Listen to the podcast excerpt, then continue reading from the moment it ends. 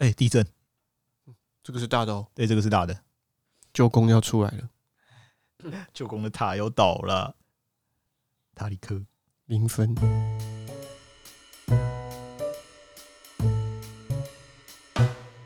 用心看得慢，轻松聊得慢，欢迎大家一起入坑，这里是坑谷 Life 电台，我是阿龟，我是查理。在开始前呢，先 先道歉吗？对，你怎么知道这是我们一贯的手法？就真的不好意思了。我还是要先道跟各位听众道歉一下，就是呃那天我跟查理两个人就是兴高采烈去参加《苍鹭与少年》的试片，对对对，然后呃然后那天我们一起看完就是试片，然后还有说有笑，然后隔天我就开始。就是开始重感冒，对对对，难道我也被苍鹭诅咒了吗？苍鹭是不是也要带我去那个神秘的图书馆，图他的塔吧？结果没有，你你是有污染的，是不能进去的。我，我就在我觉得连假四天，我觉得都在床上度过。对，所以有点不好意思。本来那个是那个时候是想说我们马上看完，对不对？然后记记忆还犹新的时候，我们那时候前一天晚上还说，哎、欸，我们赶快来录。对，没错。然后很好，赶快把我们这样赶赶快把我们刚刚看的东西赶快录一录，这样到时候才不会忘记。因为没错，年纪也大了，有时候记不住那么多。殊不知，我就这样在床上度过了四天连假。对，没有错啊，真的是有够悲剧。还是要还是要跟大家说声抱歉。对，那啊，前无完换终于使出来了哈。那今天的话，嗯、我们。《苍鹭与少年》也看完了嘛？那对，想说其实我我不知道，我因为我到现在我还没有去看过任何人的影评。哎、欸，我也是。对，因为我很怕我一看了之后就歪掉了。嗯，对，因为那个时候试片完结束的时候，呃，那个时候可能一开始还没有，但是隔天开始就陆陆续续有很多的。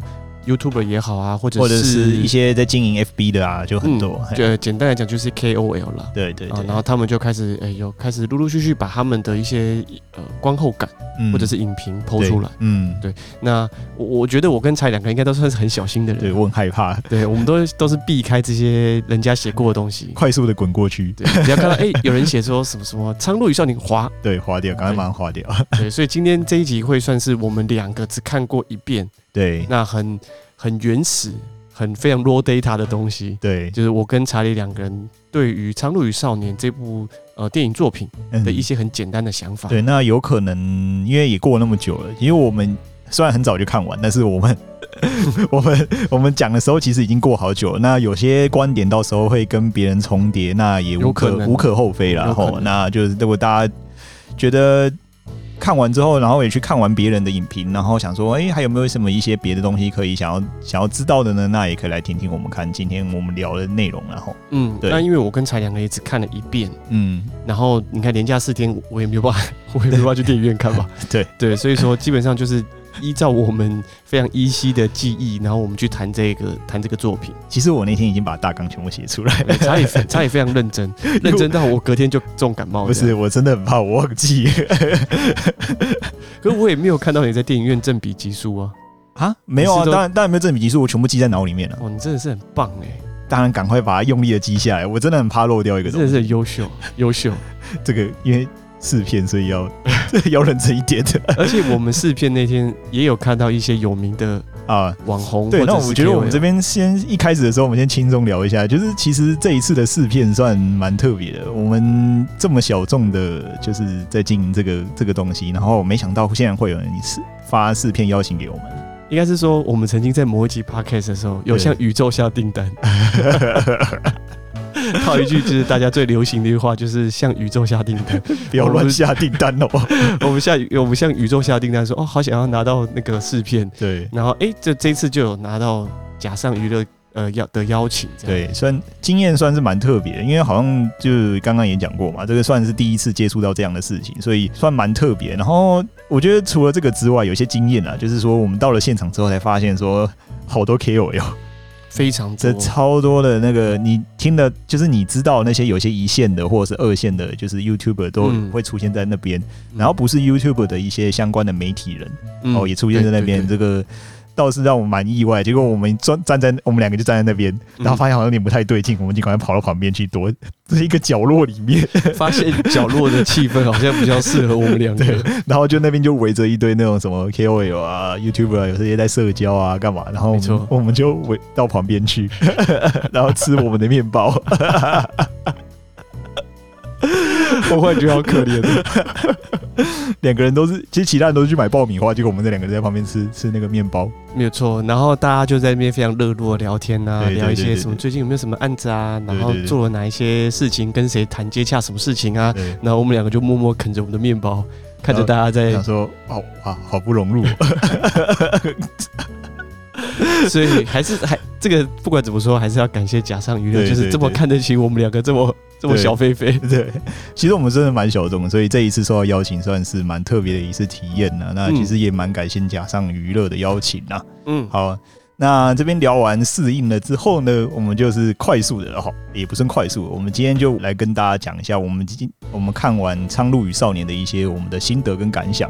那先提醒大家一下，在一开始前半部呢，我们会先讲一下我们整体的感想，后面才会讲更深入的内容，所以前面是不会爆雷的。嗯，好，如果大家想要听不要爆雷的话，就听到前面就好了。那如果后面，后面其实就是我们会讲到一些，那我们觉得它核心思想想要表达什么，然后跟一些细部的设定，我们在后面会讲，所以那边就会严重爆雷哦。我觉得《苍鹭与少年》这一部动画电影其实也蛮特别的，然后其实讨论度算高，虽然没有任何的一些宣传。嗯，就是没有任何的一个正式的 PV 或者是宣传，在在在日本啊，台湾日本才在台湾有，对，有一个苍鹭这样飞过来，然后就结束了，然后被一堆绷带啪啪啪啪啪，然后就哎啊就这样，对对，这样这样是什么 PV？对，对啊，就我就觉得是说，如果大家其实整整部看完真的是蛮有意思的，如果大家没有去看的话，可以先去看，然后再听我们一些的想法，这样子，嘿。呃，如果之后下档了之后，嗯，也许我跟查理两个人有比较多的时间，再多看几遍，嗯，也许有些比较细节的设定，我们就可以再再讨论。对对，对，哦，那今天就是就一些比较大的东西，嗯，哦，我跟查理两个人比较比较有印象的，嗯，哦，我们就先拿出来跟大家做分享。对对对对，嗯，我觉得这边还是要提醒大家一下哦。我们之前有讲过一个重点，就是说我们会拿上来 p o c k e t 讲的东西，我们基本上是觉得是不错的东西。嗯嗯，那如果呢觉得不好看的东西，其实会直接消失的。所以这一次的东西其实是《苍鹭与少年》真的是蛮有意思的一部动画电影。哦，并不是因为假上娱乐发我们 一个试发我们邀请我们试片，我们才会才把它拿出来讲。哦，真的是蛮有意思。我觉得这一部动画在所有宫崎骏的动画里面。他以前宫崎骏执导所有的动画里面来看，其实还是相对特别的一部动画，嗯、我只能这样讲。嗯、欸，对，所以好，所以这边就是提醒大家一下，这边我们并不是因为就是假上邀请我们试片，我才拿出来讲哈，嗯、大概就是这样，所以提醒大家一下。看完《苍鹭与少年》之后，我们的整整体的感想，我们这边先稍微聊一下，啊、这边没有的话就没有爆雷了哈。嗯哼，我不知道大家有没有看过了。嗯，其实。我我我知道，在一开始的时候，这一部老实说，吼，我自己觉得说宣传度没有到以前一般的那种大片的宣传度来的密集啊。我觉得，因为像有些我我觉得啊，像很多那种你也知道，宫崎骏他这样的作品的，以他这样的等级，在宣传度上面一定是一个疯狂式的轰炸这样子。嗯，但是这一次的话，好像我不知道是不是因为有配合日本的那边的关宣传方式的关系，所以我觉得他这一次的宣传度没有到那么的密集。可能是一开始就没有拨宣传的经费吧，呃，是这样吧？从 project 的 manager 从一开始就是不好意思，我们没有行销经费，应该也不是。海外的部分至少感觉得出来，也有配合他们日本本地对的行销方式，嗯，那就是有一个 PV，对，简单的啦，不明所以的 PV。因为日本的好像那边也没有所谓的正式的 PV 吧？他们没有，他们是到就是要到。日本以外的地方开始上映的时候，对，才莫名其妙生出一个很看不懂的 PV，嗯，对，然后也没有文，也没有文字，对，然后也没有，就是也没有对话，对，对，对，什么都没有，就是 What the fuck，这是什么东西？就一堆鲶鱼说来来，有吗？有吗？我记得我记得美国的有哦，美国的有，美国的有，就 对。那其实第一时间，其实大家我不知道看了没，但是我自己个人感想是，看第一时间我看完之后，我觉得是。没有那么好懂，嘿，嗯哼，对。但其实因为我看完这个当下，我想说，这样的东西我自己觉得可能在宣传起来也不会那么好宣传，因为我就我自己以前感觉是看宫崎骏的动画，大部分其实。小孩子看小孩子会有自己小孩子的感觉，那老一点人就年长一点人，他看他自己会有自己的一些想法。嗯，但我就不确定，如果是这样，就是像《苍鹭与少年》这样的架构来看的话，其实整整体的故事是没有那么好懂。嗯，如果你带小朋友进小朋友小朋友进去的话，一定会说：“哎，爸爸，那个是什么？那个是在干嘛？那是在干嘛？”对，嗯。然后，而且我相信，连年长的人进去看，他自己也看不懂。嗯，对对，就会发生说，就跟我跟我爸以前一样，我问他为什么琪琪为什么飞不起来的时候，他跟我讲说是因为他生病了，他至少还给得出一个答案哦。这一步很有可能答案是错的，但是这一步很有可能是你带着小孩进去看，然后小孩问了随便一个问题，你也答不出来，呃，也是有可能。对，因为我觉得这一部在设定上哦又更奇幻了一些，很多的东西的设定上，呃，奇幻度简直是超越了霍尔的移动城堡。啊，对对对对，我觉得我觉得如果如果你论就是那种难懂的程度啊，嗯，就是所有在宫崎骏系列全部的作品，我觉得难懂的程度，这应该是首创第一啊，首创第一，然后再可能就是霍尔了。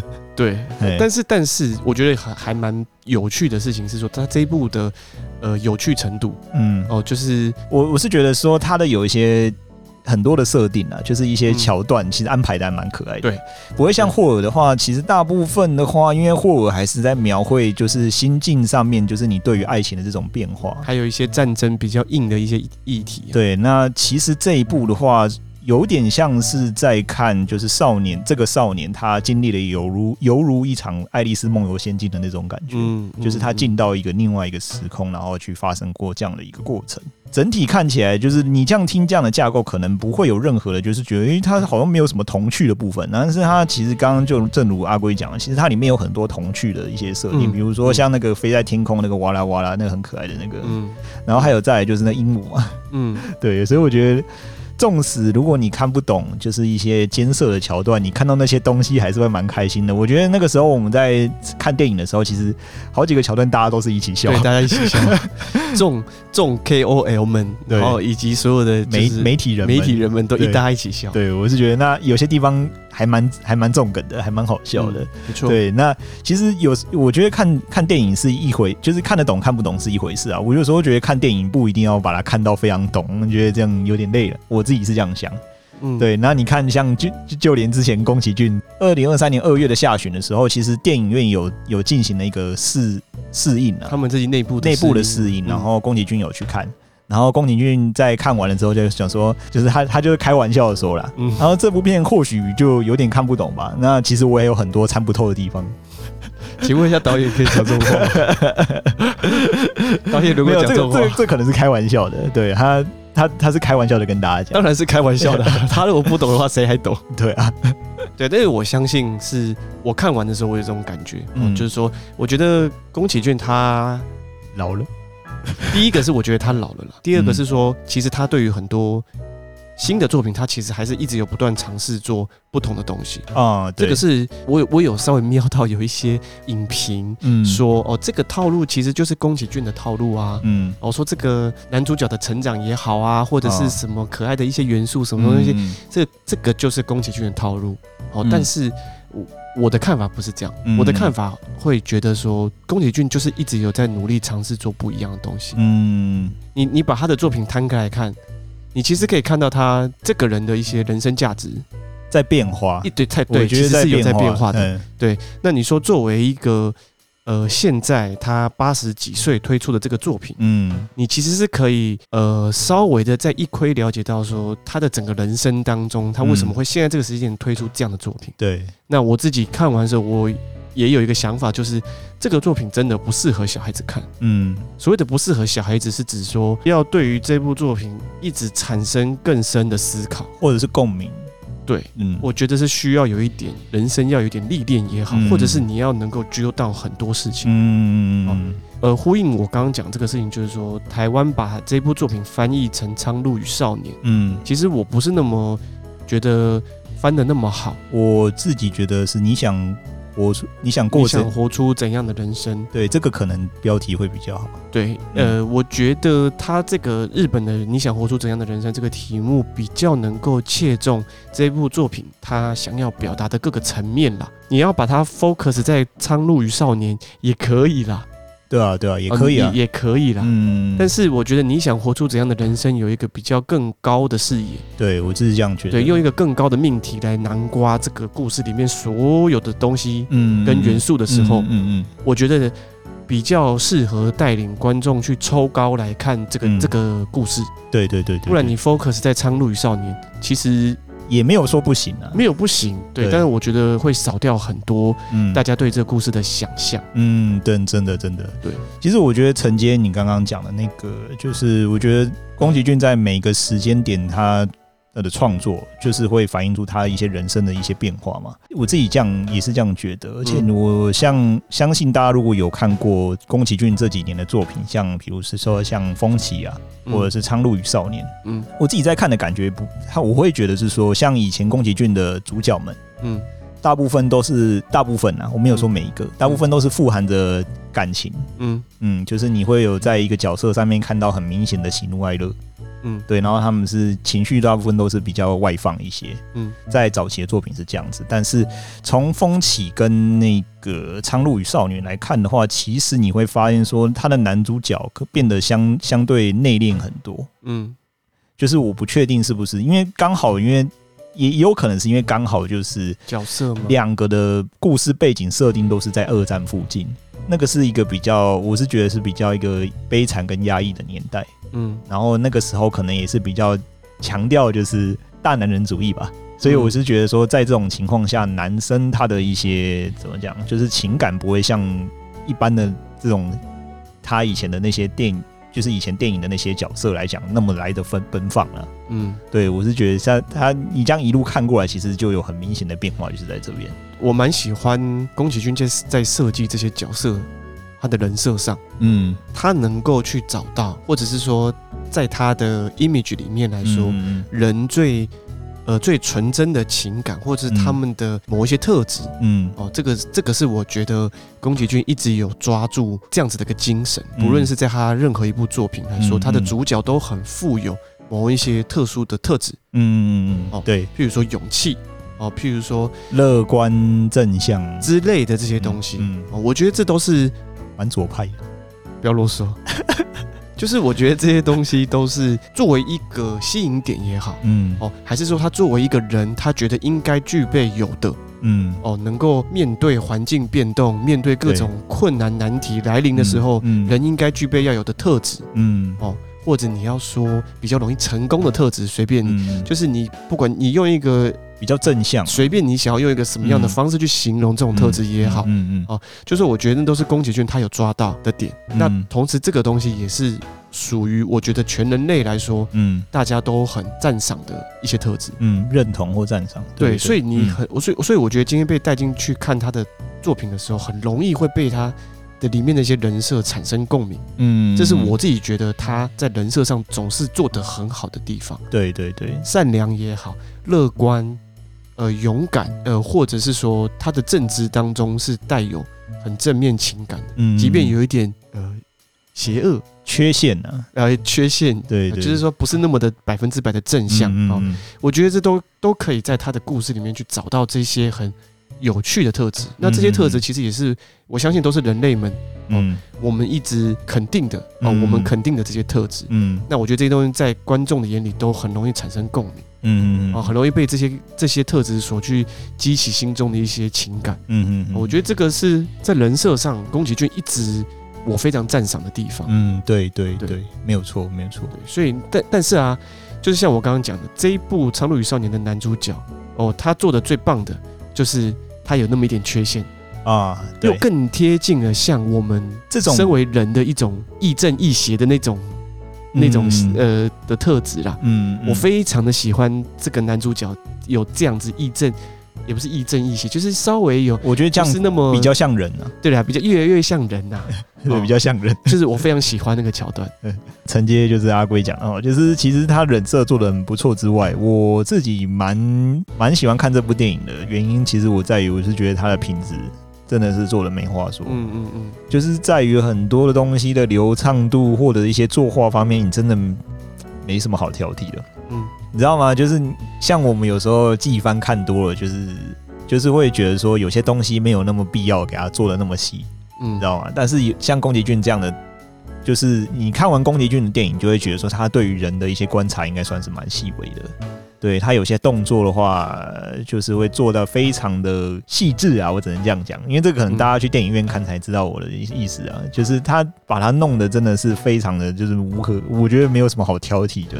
这个真的是看这一部电影会有带来很多的那个一些享受了。然后再来就是我觉得他的音乐真的是 也没有什么，对，这部音乐真的是蛮猛的。嗯，那个时候在。呃，霍尔的移动城堡的时候，配乐其实很简单，大部分就是那个人生的旋转木马那一首，对，做一些变化。嗯，然后那个时候我还想说，是不是因为大家都懒了？嗯，哦，可能是那个时候，因为宫崎骏那时候也说要退休了嘛。嗯，那那时候想说，哦，是不是因为这样，所以配乐就以几首简单的旋律。这样子来做搭配而已，这样。嗯，嗯，但是这一次进电影院看的时候，我真的也是有对于配乐有吓到。嗯，又是再次这么用心的搭配各种场景，然后有很多很童趣性的也好，或者是很磅礴的，嗯，哦，大部分都是磅礴。对，哦，大部分都是有一种会把你带高，嗯，然后用一种很俯瞰的视野在。呃，看待这种世界观的这种音乐，嗯，哦，我觉得非常享受，嗯，对，非常，呃，这个非常感谢久石让，对，因为真的是太棒了，对，真的这一部真的是是真的蛮值得去电影院看，嗯，如果大家没有看过的话，我蛮强烈大家可以去看一下，嗯，就保持着一个干净的心情哦进去看，不要想说想要把它看懂，放轻松的去看，嗯，嗯，这样应该就可以了。我觉得这一点很重要。查理刚刚讲的这个放轻松这件事情很重要的原因，是因为说你带有太多的成见跟想法进去看，然后你一直想要去把它看懂的话，嗯，我觉得这会造成一种你反而越看不懂。对，哦，因为我觉得这部作品它很有趣，就是说，嗯，呃，你看完之后，哦，你可能会在走回家的路上，或者是搭交通工具的路上，对，你会回想到某一个情节，嗯，然后你会忽然懂说，哦。原来他这个是什是这个意思哦？呃，可能是这个意思。对，嗯，哎，你不用特意刻意想要用你的主观意识去了解，嗯，他想要表达什么？嗯，因为有时候有些东西就不是需要这样去了解。嗯，对，所以我觉得很有趣。嗯，大家可以花点时间到电影院去看看。嗯，哦，不管是声光效果，或者还是说作画的这个效果，嗯，我觉得都非常棒。对，真的。接下来呢，就是要爆雷了。接下来呢，我们就要针对这一部。《苍鹭与少年》进行更细部的一些调，呃，不是调整，更细部的一些讨论。对啊，那换要换你敲那个 敲积木了吗？敲积木，我去叠一定倒的，因为我思想就不干净吧。你放第一个，第一个就倒。我没办法分辨哪个先是干净的石头。好，那在一开始，我们先聊一下好了。我觉得大家看完之后，一定有他的一些满腔热血，吼，就是什么意思？就是满腔热血，说，哎。这个核心思想到底是什么？嗯嗯，好，那其实我们看完之后，我们也是想跟大家聊一下，我们觉得这一部的核心思想到底在讲什么？嗯，好，其实核心思想已经讲完了啊，刚刚讲完了吗？就是片名不就讲完了吗？啊，对了，对，其实其实我我自己觉得是说，我其实，在看这部电影呢、啊，我是到很后面我才知道他大概想要表达什么。嗯，这样子，因为我我总是在看的过程中，我会去回想说，他这一部电影的内容到底跟他的标题有没有相相符合嘛？嗯，对，你总不可能标题是 A，结果你做 B 的东西吧？不可能吧？对不对？那其实我在看完之后，我自己觉得说，我在看到很后面，我才发现说，哦，原来他是要讲这个。我自己觉得是，就如他的那个标题的那个一样，就是日文版的标题，你想。活出怎样的人生？对，你想活出怎样人生？其实我觉得是蛮符合的。嗯，那我自己觉得他想要表达出来的内容，就是说 外面的世界很很乱，好，很纷扰，嗯，但是你可以选择你自己想要怎么过。嗯，大概就是这样子。嗯，因为我觉得有趣，对我来说，我觉得有趣的是说，这部作品有很多角色。嗯，呃，不论是主角或者是配角，嗯，呃，就是包括里面有出现的，我指的是，譬如说鹦鹉也好，对，或者是呃，或者那个阿巴巴巴巴。那个你说那个鹈鹕哦，呃，鹈鹕就是各种各种角色在这一个故事里面有出现的，对对对，他其实都可以选择他想过怎么样的人生，嗯嗯嗯，我觉得是这样，嗯嗯嗯，所以呃，当你今天抽高这个角度，用日文版的主题来看这整个事情的时候，嗯嗯，其实这是我觉得核心思想是，嗯，任何一个人你都可以选择你要怎么过。对对对，哦，包括这个男主角他的一些转变，嗯嗯嗯，哦，譬如说从从一开始，这这边可以爆雷的吗？可以啊，可以。比如说他一开始他不承认他的继母，嗯，但是为什么他要承认？嗯，其实他心目中本来早就承认这件事情，嗯，但是他放放不下他妈妈。对，不管是什么原因也好，嗯、其实大家都知道逝者已逝这件事情。虽然这是、嗯、虽然这是一件很痛苦的事情，嗯嗯，哦，那放不下的终究是你放不下。嗯，但是你看，当在面对危急的时刻的时候，嗯，他你会做出什么选择？对，就所以说，这整个过程当中，其实就是表述了说，嗯、呃，这个日文版的主题啊。对对对对，那讲白了这么白，嗯，但是其实中间的一些转折。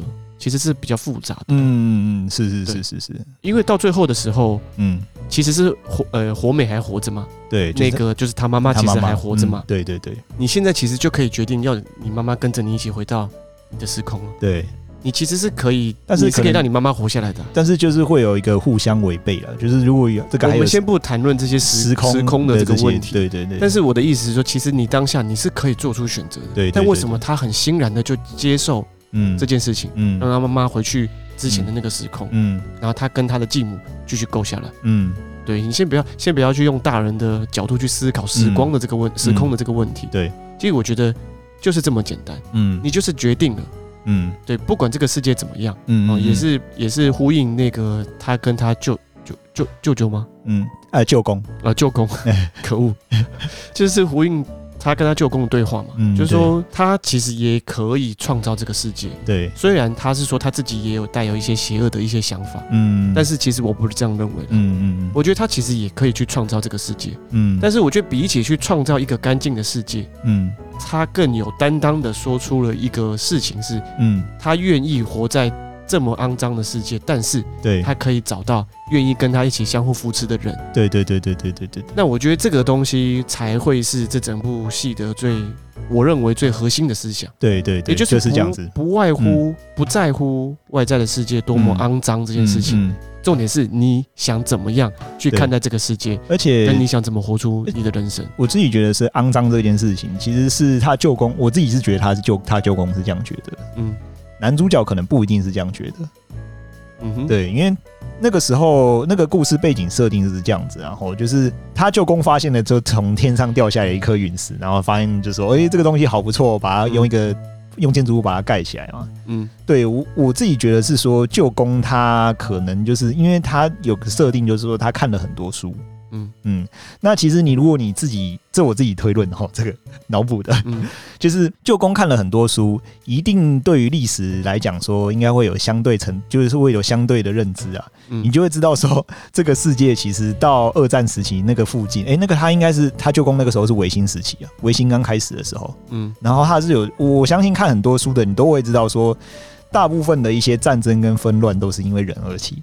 嗯，对，所以我是觉得他发现这种从天上掉下来的陨石，他一定会觉得说这些没有受到人类这些现实世界这些污染了，嗯，所以他看到这个就是觉得是宝物，所以想把它盖起来。嗯，对我自己觉得是这样，所以在旧宫的这个认知里面，人类的世界这种外部的世界一定是比较纷乱的，哎，然后也是比较。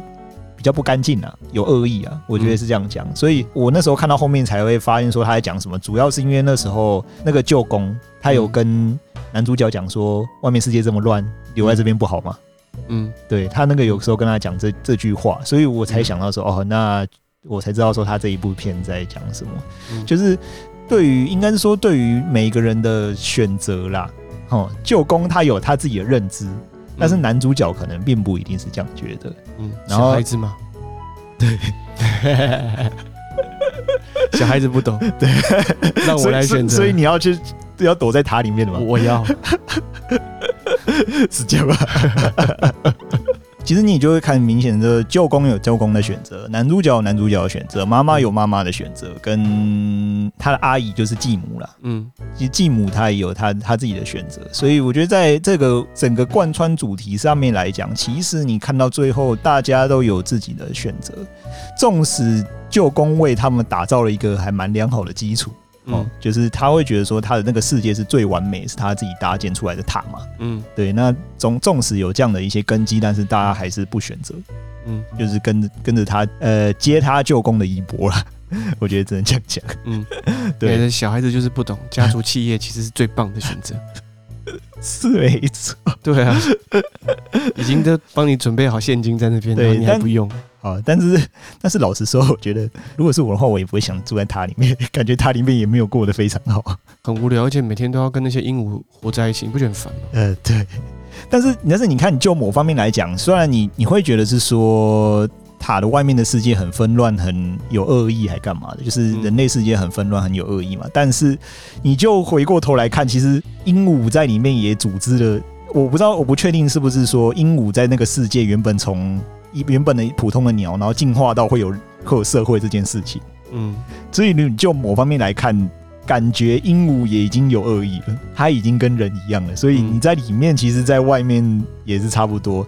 如果如果你说它是它是相对干净的东西的话，不会说最后它想要那个鹦鹉国王想要去维持住那个整个塔的世界的时候，它乱叠了一通，嗯，应该不会倒才对吧？哼，所以他去叠一叠，比方说。他也没法分辨吧。第一个是他没法分辨，嗯，然后第二个就是他没有照规矩来嘛，这照那个要叠塔的规矩，三天三天一次。然后第三个就是说，他可能自己本身因为已经有一些组织，有一些社会，那他已经也是相对有染了啦，吼。所以我觉得说，这就某某这这这些点来看，其实我觉得在塔里面可能也不见得好啦。那其实这一部的标题，它其实这一部的主题，其实还是环绕在这个选择上面。对不对？主要的主轴其实还环还是环绕在选择这个上面。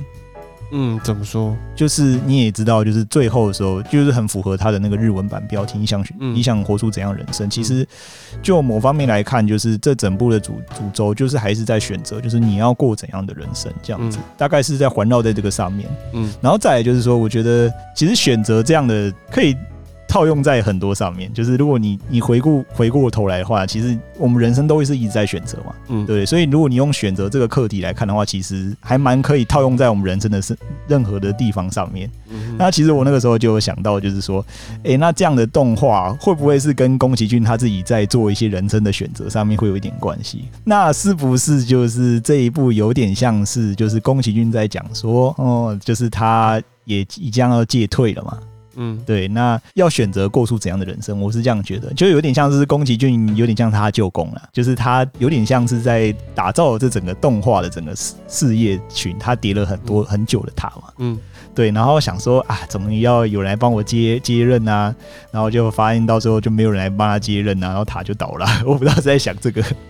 第一个啊，你你这个讲法，第一个其实我也有在网络上看过哦，你有在看过是不是？我有看过有人这样在形容说，哦，嗯、这个宫崎骏是把他自己可能要戒退这样的一个想法放到这个故事里面。嗯，那因为我不是宫崎骏，所以我不知道呃是不是这样。对啊。那第二点，假如真的是，嗯，哦，我觉得未免也太可悲了吧。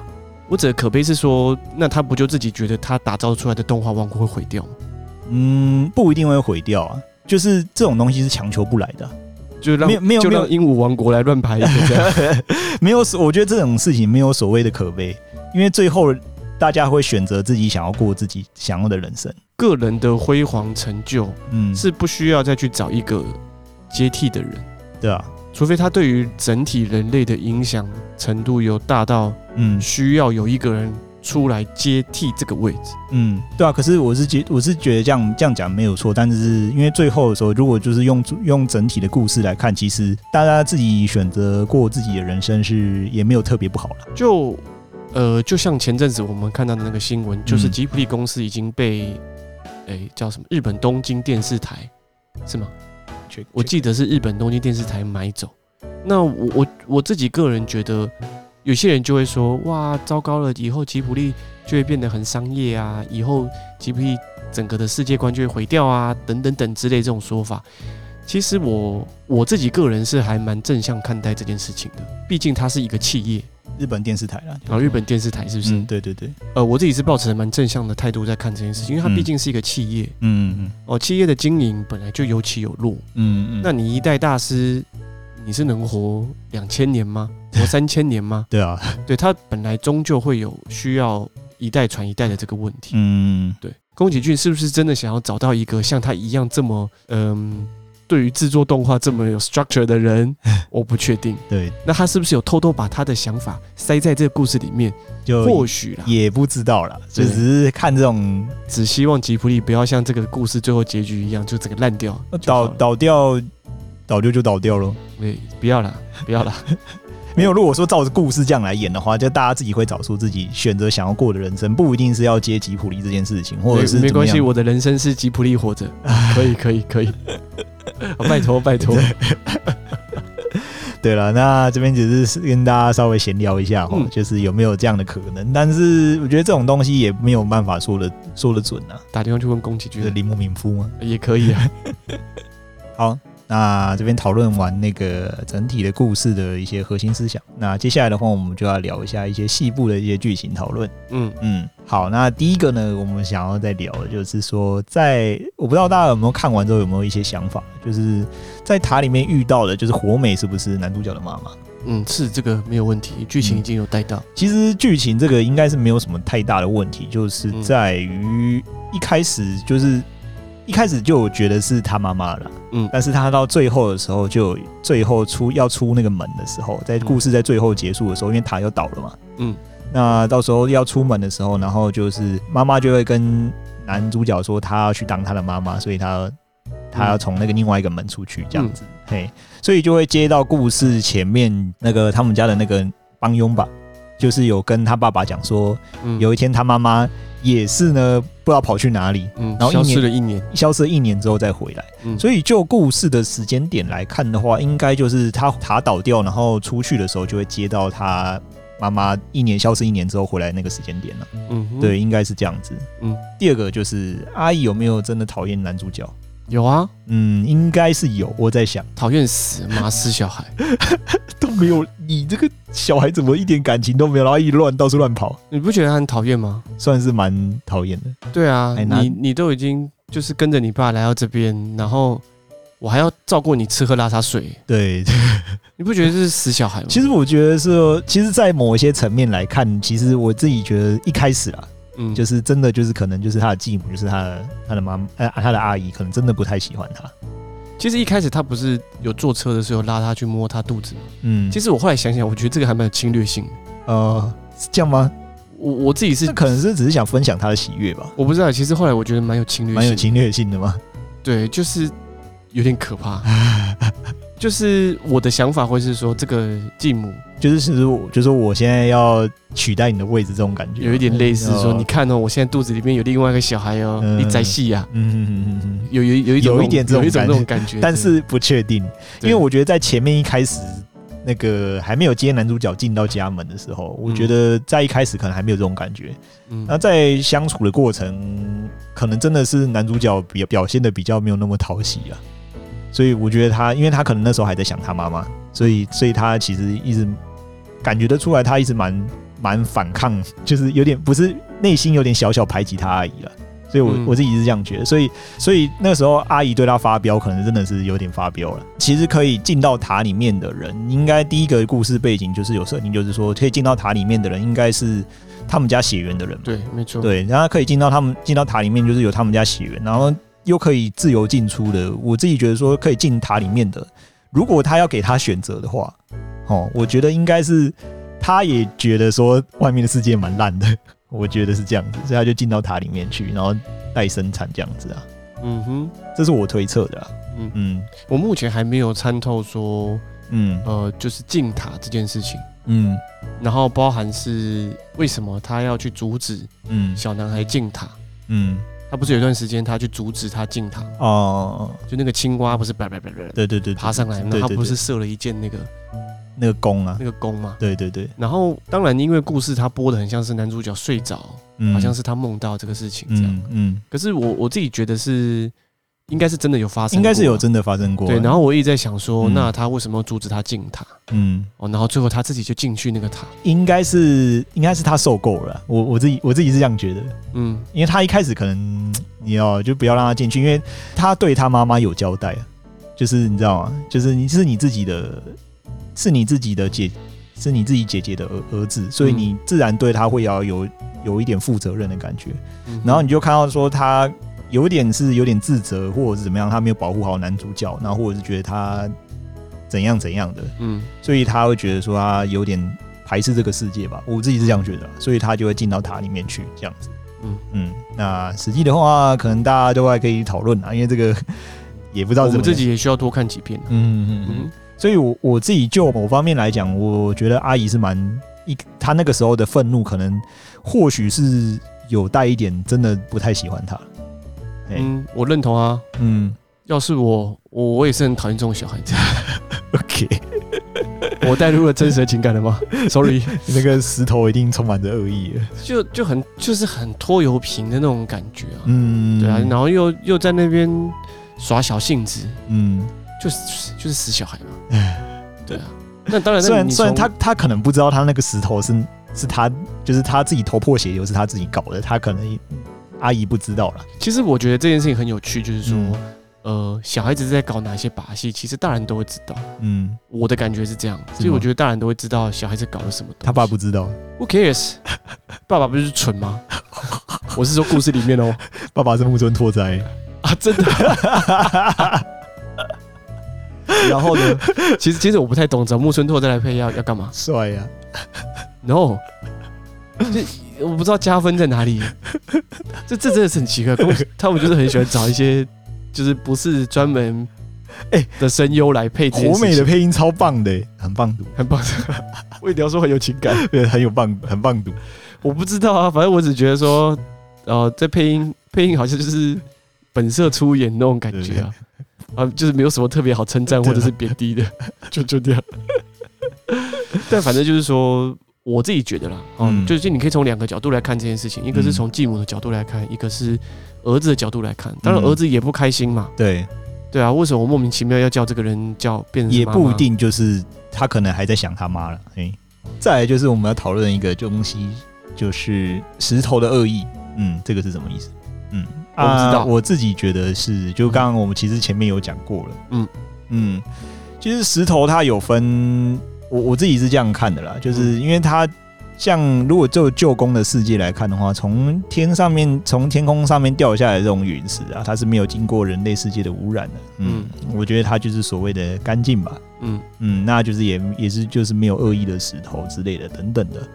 那像这种 被我们经过人类社会这种地球上面的这种石头，就可能或者是大家有带有掺杂有一些情感，就比如说你像做成墓碑啊什么你。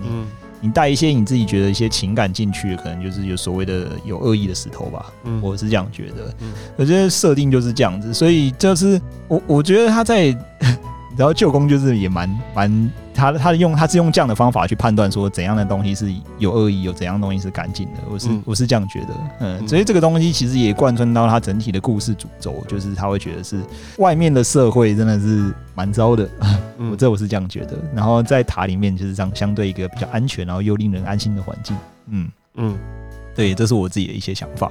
刚刚呢，稍微聊了一下，因为我们目前只有看过一次，好，嗯、那如果我们刚刚稍微聊了一下，我们觉得一些不错的一些设定或一些更细一步的剧情讨论，那我觉得说这一部电影动画来讲，它我自己感觉，好、嗯、难懂的东西不会是它故事的主轴，嗯、我觉得它难懂的地方是来自于一些更细部的一些设定，嗯，对，所以。在这方面来看的话，如果你很担心说你进去你会不会看的有点不飒杂，你不知道他在搞什么，我觉得倒是这个倒还好，这个是其次。嗯，因为如果你撇开那些一些设定来看的话，我觉得是说你看完这部电影，其实还是可以得到一些你自己的内心的一些想法，或者是你觉得宫崎骏想要表达什么，你都可以看完之后会有一些。很明确的一些答案呢、啊，嗯，嗯，听看完之后跟我们一样的想法也好，或者跟我们不同的想法一样，不同的想法也好，我觉得都没有什么问题，因为这个东西大家看完一定都有他自己的一些想法，这个是很好的。嗯、那如果大家有兴趣的话，我是蛮推荐大家可以去看这样的一部动画，因为这一部动画就如刚刚我们讲的，在某方面来讲说，其实，在纵观所有宫崎骏的电影来看，其实是一个。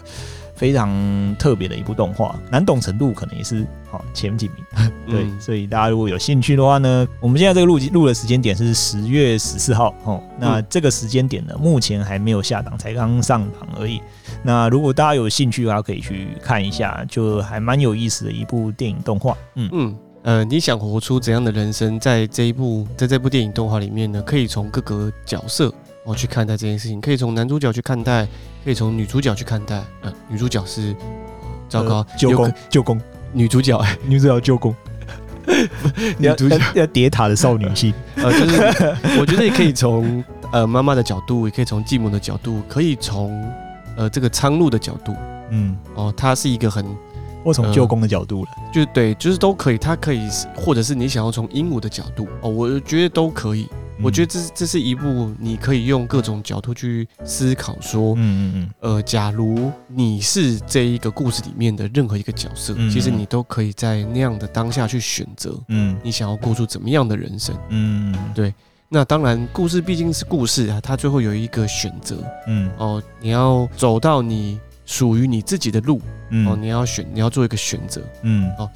当然，故事是这样，但是回到我们的人生，嗯、其实我们每一天每一个时刻，我们都在做各式各样的选择。嗯，那怎么样可以做出让我们自己哦心服口服啊，觉得这是一个很棒的一个选择？嗯，那这就是回归到我们自己各自。嗯，哦，怎么样去看待生命？嗯，怎么样看待自己的人生？怎么样看待别人的人生？嗯，哦，我相信男主角在这个过程当中他的体悟，对，哦，可以给大家做一些参考。对，哦，他。呃，从他呃对于继母的承认，嗯，哦，啊，还有他看到那个七个婆婆的那个人偶，嗯、对，哦，就是他去观察到周遭的人对他的爱，嗯，哦，他周遭的人对他的关怀，嗯。啊，然后他其实也是会不停的检视自己的一些想法，嗯，我觉得从这个过程当中，他很勇敢的跨出了，嗯，他的人生的那一步，对，没有没有去接家族事业，可恶，但是他愚蠢，没有啦，就是说，其实大家各个观众也可以从这个故事当中去反思、推敲自己的一些事情，对对，所以我们非常推荐大家可以去电影院，嗯，啊，看一下这部作品，对。好，嗯，呃，就今天就讨论到这边喽。好，那以上是我们今天的 Podcast 内容。好，感谢各位收听。好，那我们下次见喽。好，拜拜。好，拜拜。